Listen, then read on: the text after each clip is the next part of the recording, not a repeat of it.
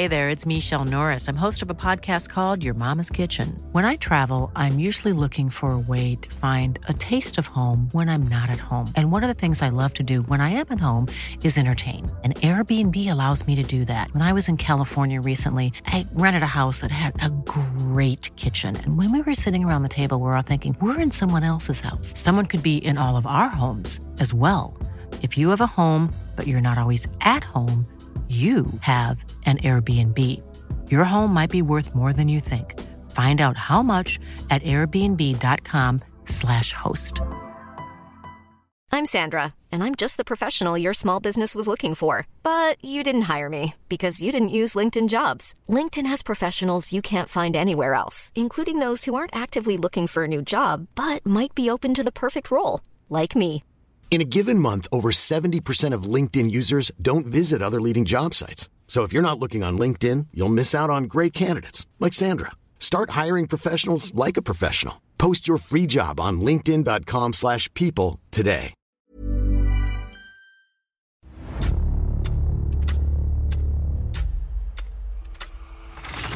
La nota roja en la prensa. Acontecimientos que conmocionaron a la sociedad. Esto es Archivos Secretos de la Policía.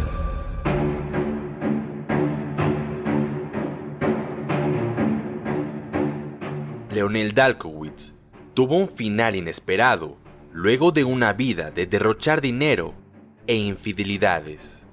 Esta es la historia del magnate asesinado.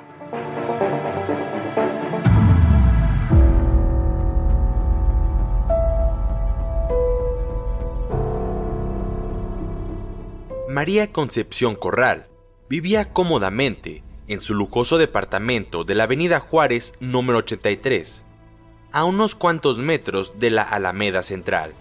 Aparentemente, su vida era cómoda y desahogada, sin embargo, estaba llena de amargura por las constantes infidelidades de su esposo, un acaudalado polaco llamado Leonel Dalkowitz. De acuerdo con las versiones de los reporteros de aquella época, Dalkowitz la pisoteaba moralmente, pero su mansedumbre tuvo un límite, y ese llegó el miércoles 9 de diciembre de 1942, cuando cansada de tanta humillación, le reclamó por haberla abandonado precisamente el día de su cumpleaños. Aquel día, María había planeado una magnífica celebración, pero como suele decirse, la dejó vestida y alborotada. El matrimonio sostuvo una acalorada discusión en la que Dalkowitz intentó golpearla con una horma zapatera para callarla. Sin embargo, no contaba con que su esposa respondería en defensa a su agresión, la cual consistió en asestarle cinco balazos que lo privaron de la vida de forma instantánea. Lo del ataque con la horma de madera se tomó como declaración desesperada de la autoviuda, quien posiblemente se dejó llevar por la angustia y los celos, pues su esposo tenía una amiga íntima, joven y hermosa.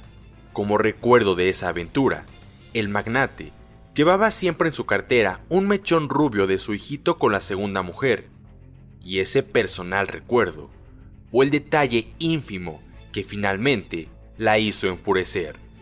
Todos creerían que a su funeral asistirían las más variadas personalidades, ya que en vida mantenía tratos con estas. Sin embargo, en la capilla ardiente hubo un cuerpo, tres coronas, unos cirios, la sala desierta, sin amigos, sin afectos que rindieran el homenaje.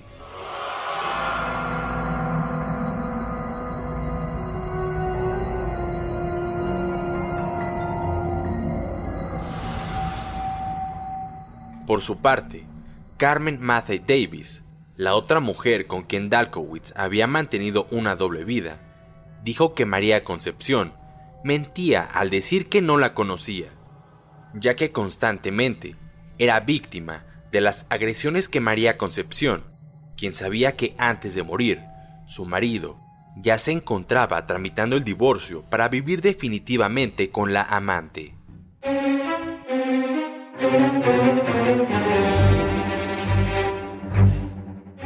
El drama fue el epílogo de una vida de sufrimientos. El extranjero fue uno de esos hombres cuya nacionalidad se establece con aquel lugar que pueda proporcionarles oro, o más preciso, su nacionalidad es el oro. Por donde pasaba, tiraba el dinero, por decirlo de algún modo, y todos parecían hacerle reverencia y abrirle el camino. Si bien la suerte le había sonreído por mucho tiempo, también era cierto que en cualquier momento esa misma suerte sería su lápida. Dalkowitz trabó amistad con altos personajes, y al igual que aquel, recibió los saludos y las inclinaciones amables de los más encopetados figurones. Asimismo, hizo regalos espléndidos a unos y sobornó a otros con su talonario de cheques siempre preparado, tal como lo hiciera el célebre Stravinsky. Se afirma que la Secretaría de la Defensa Nacional recibió tanques de guerra tramitados por Dalkowitz. Además, en tiempos de la Segunda Guerra Mundial, contrató por 17 millones de pesos la entrega de cuatro dragas, que son máquinas para limpiar el fango y arena de los puertos del mar, pero no entregó ninguna. Se sentía intocable. Llegó a firmar innumerables y jugosos contratos, donde él era el único beneficiado al 100%. Finalmente, el escándalo adquirió tal magnitud que el aventurero omnipotente tuvo que abandonar el país por órdenes del general Calles. Durante cinco años, Dalkowitz vivió en San Antonio, Texas.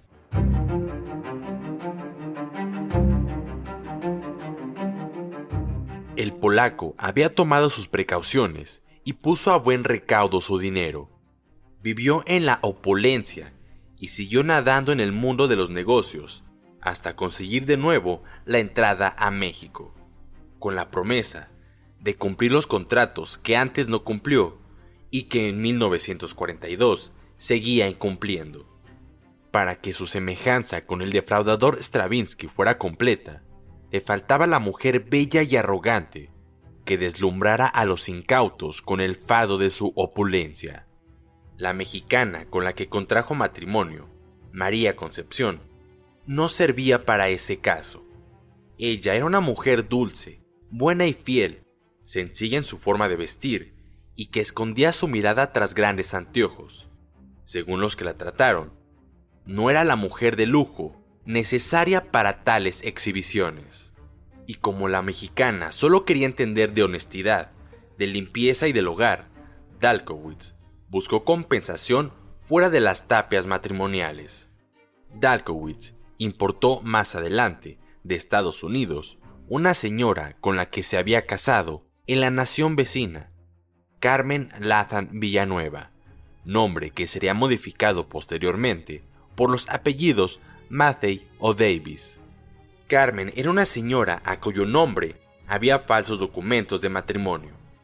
La mujer había nacido el 22 de noviembre de 1912. Entró en 1935 a nuestro país. Era casada y ostentaba la nacionalidad americana. Se hospedaba en el Hotel Ritz y posteriormente en el edificio Condesa. Con la hermosa joven el magnate se exhibía.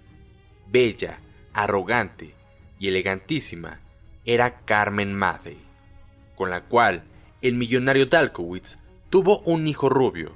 Sobre esta relación eran las reclamaciones de María Concepción.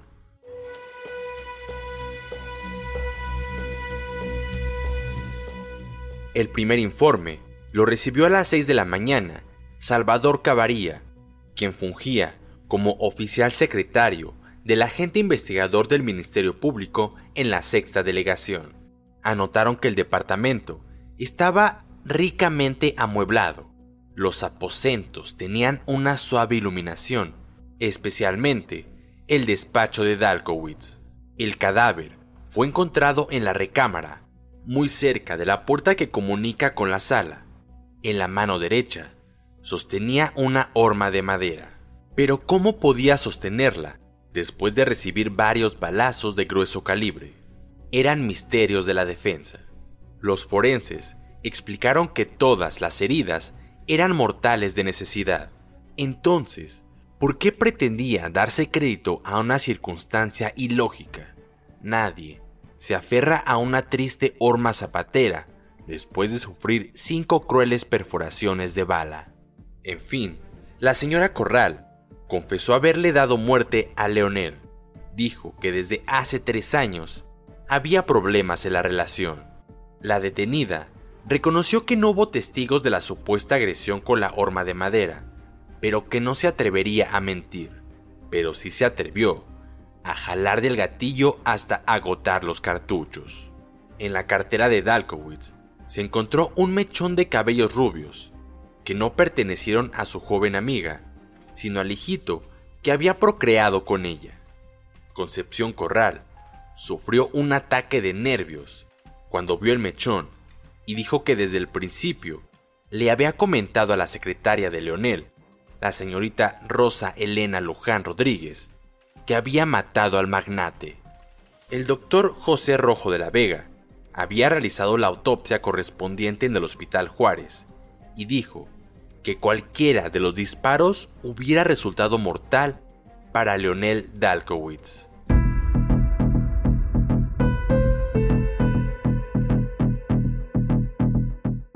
Dos días antes del asesinato, la señora Corral había arrojado del rancho Las Alteñas a Carmen Matthey, indignada la primera, porque el magnate había llevado a su amiga a vivir a la finca que legalmente pertenecía a la esposa ofendida. De acuerdo con un acta levantada en la decimotercera delegación, la señora Matthew vivió por largas temporadas en la propiedad, que luego se demostró era de la señora Corral. Finalmente, se dijo que la sinaloense María Concepción Corral había intentado suicidarse arrojándose por un balcón del despacho de Leonel Dalkowitz, un día en que creyó no soportar más tiempo las infidelidades de su esposo. El suicidio fue evitado por el propio defraudador y su socio, Gorostieta. El cuerpo de Dalkowitz fue abandonado varios días en la morgue. Su cadáver embalsamado fue enviado a San Antonio, Texas, por instrucciones de los hermanos del aventurero victimado. El 19 de febrero de 1943, la mujer engañada, cegada por la afrenta y los celos que mató a su marido, salió libre después de pasar 70 días en Lecumberri mediante una caución de dos mil pesos impuesta por el juez Gilberto Suárez. No es la primera, ni será desgraciadamente la última. Y sin embargo, el suceso produjo el estruendo de lo sensacional en la sociedad de 1942.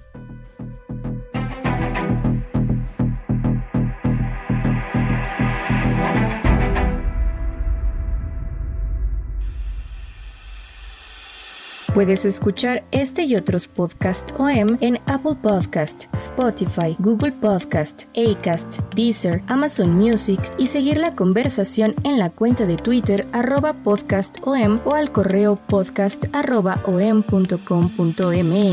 Esta es una producción de la prensa y el Sol de San Luis para Organización Editorial Mexicana.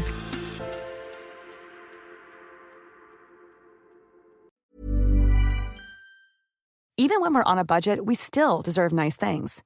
Quince is a place to scoop up stunning high-end goods for 50 to 80% less than similar brands.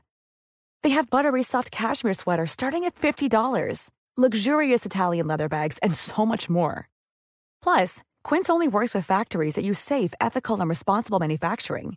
Get the high-end goods you'll love without the high price tag with Quince. Go to quince.com/style for free shipping and 365-day returns. ¿No se merece tu familia lo mejor? Entonces, ¿por qué no los mejores huevos? Ahora, Egglands Best están disponibles en deliciosas opciones. Huevos clásicos, de gallina libre de jaula y orgánicos de Egglands, que ofrecen un sabor más delicioso y fresco de granja que le encantará a tu familia. En comparación con los huevos ordinarios, Egglands Best contiene la mejor nutrición como 6 veces más vitamina D, 10 veces más vitamina E y el doble de omega 3 y B12. Solo Egglands Best. Mejor sabor, mejor nutrición, mejores huevos. Visita egglandsbest.com para más información.